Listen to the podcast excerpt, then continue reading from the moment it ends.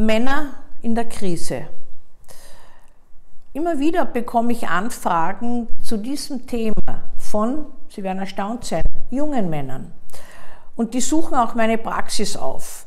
Denn sie sagen, sie möchten eine Identität finden, mit der sie sich wohlfühlen.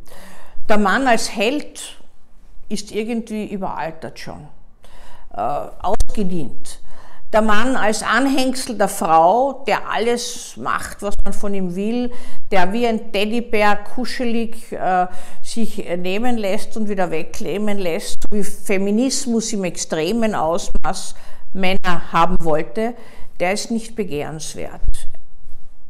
Auch das kommt nicht an. Ich war ein junger Mann da, der hat mir erzählt, der hat einen Beitrag in den Medien gelesen von einer Rapperin, die gesagt haben soll, äh, komm nur her, du Bürschchen, ich möchte dich gern verspeisen zum Frühstück. Und allein schon der Ausspruch dieser bildhübschen jungen Frau hat ihn so zutiefst verunsichert, dass er gesagt hat, wissen Sie, ich möchte Therapie machen, weil wenn ich von Frauen angesprochen werde, die mir besonders gut gefallen, dann geht bei mir überhaupt nichts mehr. Äh, nicht so, wie Sie meinen vielleicht, sondern ich kann auch gar nicht mehr wirklich mit ihnen sprechen, weil ich einfach Angst habe zu versagen, nicht dem Bild der Frau zu entsprechen. Das war vor Jahren noch anders, muss man sagen. Männer waren in ihrem Selbstverständnis männlicher und äh, sind nicht äh, irgendeinem Ideal so nachgehangen, das unerfüllbar für sie war. Das war eher bei uns Frauen. Wir haben eher versucht, einem Ideal des äh, Frauenbildes zu entsprechen, nicht unbedingt der nur dienenden Mutter, Gebärerin und liebevollen Ehefrau, sondern auch der selbstständigen Frau, die immer mehr sich durchsetzt, die selbstbestimmt ist, nicht in allen Teilen der Welt und auch bei uns gibt es noch Unterschiede natürlich, aber die ein bisschen mehr äh, auf, äh, auf eigenen Beinen steht und die sich auch traut, aufzustehen und sich nicht mehr ihrem Gebieter und Herrn völlig äh, unterwirft. Im Herbst 2020 hat es in der Schweiz eine Ausstellung gegeben, der erschöpfte Mann. Wie ich das gelesen habe, habe ich mich sofort an meine Patienten erinnert. Erschöpft sind aber nicht die Männer, sondern das Rollenbild der Männlichkeit, das erschöpft ist. Und wenn wir so ein bisschen dieses Rollenbild anschauen, dann können wir sagen, ähm, Männer haben ja schon früher in der Sozialisation andere Erfahrungen als Frauen. Das wissen wir auch, dass sie viel seltener sich als Opfer erachten, wo wir annehmen, dass sie mindestens häufig, äh, genauso häufig traumatisiert werden wie Frauen. Äh, auch die körperliche Berührung, die, die äh, auch Schläge gewissermaßen werden erst viel, viel später als bei Frauen als schmerzhaft, verletzend, unangenehm wahrgenommen.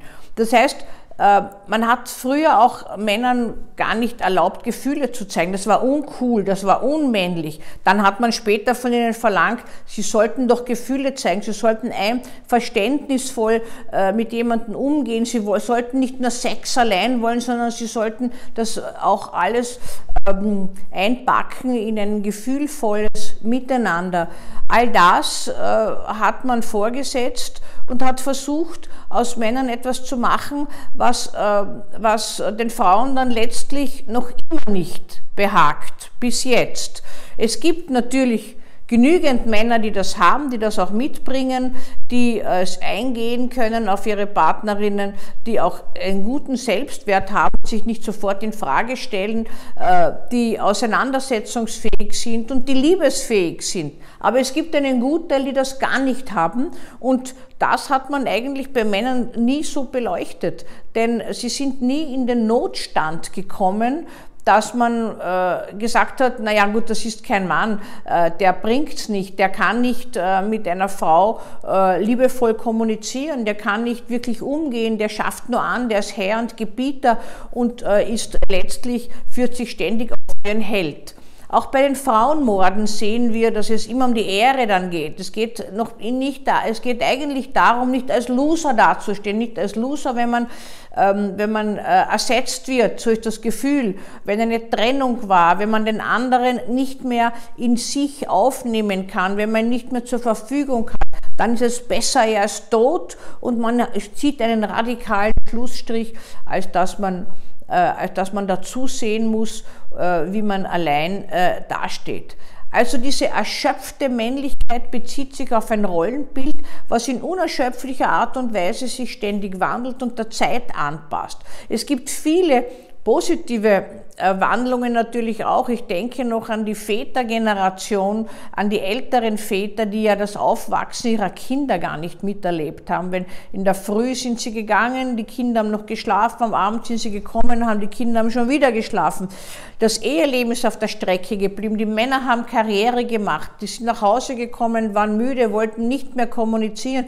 Die Frau und Mutter hat natürlich ein anderes Bedürfnis gehabt. Das heißt, das ist aneinander vorbei oft gegangen gegangen und ist in vielfacher Weise auch äh, in Brüche gegangen, die Beziehung, auch die Beziehung zu den Kindern und war eigentlich nie so gefragt. Man hat immer eigentlich angenommen, der Vater kommt erst sehr viel später ins Spiel bei der Erziehung.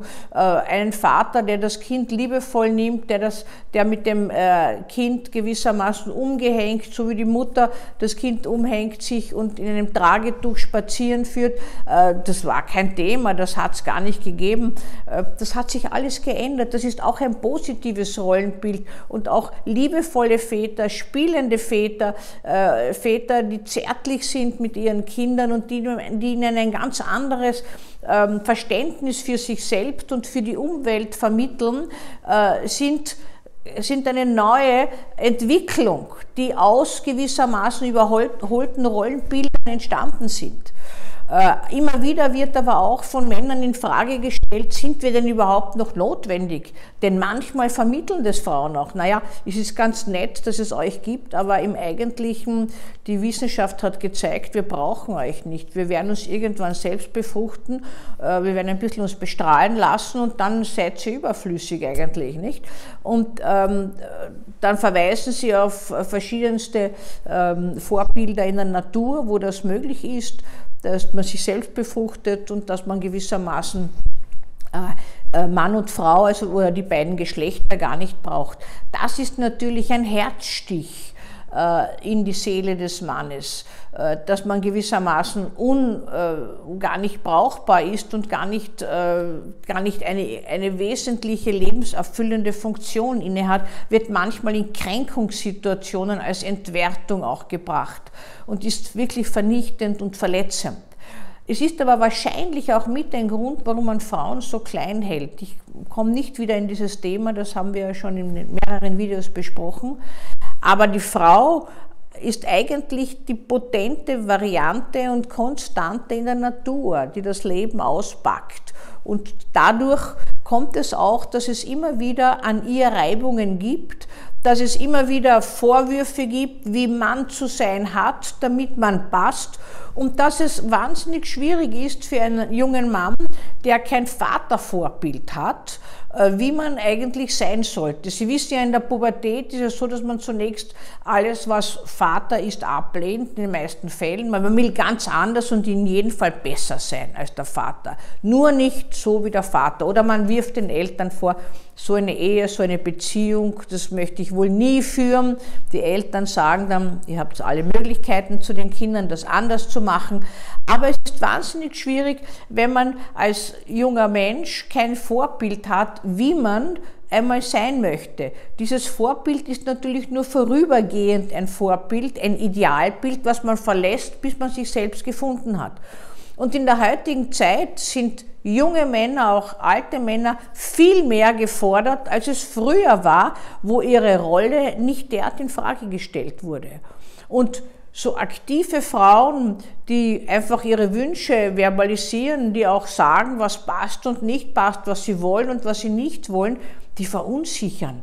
Die verunsichern, weil sie das in einer selbstverständlichen Art und Weise praktizieren und werden oft fordernd erlebt und wenn Mann dann versagt, ist das Dilemma perfekt. Der Selbstwert ist im Keller, äh, Frau bezieht das auf sich und meint, äh, sie kriegt, kriegt das nicht hin mit diesem Mann, äh, das geht nicht und der versagt mit ihr, sie stellt sich selbst in Frage, der Mann wird entwertet und immer wieder kommt dann dass Männer ähm, ein neues Phänomen, nicht ganz neu, aber ein, ein Phänomen der Neuzeit, auch äh, psychotherapeutische und psychologische Praxen aufsuchen und sich beraten lassen. Und das finde ich auch gut so, denn man muss in sich selbst gut äh, beheimatet sein, um äh, diesen Herausforderungen standzuhalten und sich nicht total verunsichern zu lassen. Waren das früher Frauen, sind das jetzt Männer, die aufgerufen sind, sich zu ändern. Manchmal ist nicht ganz klar, in welche Richtung. Die Helden von seiner Zeit wollen wir nicht mehr. Die Softies von ehemals wollen wir auch nicht. Also was wollen wir dann? So ein Mischbild äh, von, von verständnisvoll, liebevollem Mann, der trotzdem äh, uns beschützt und der trotzdem auf einer gleichwertigen und gleichartigen Ebene mit uns kommuniziert.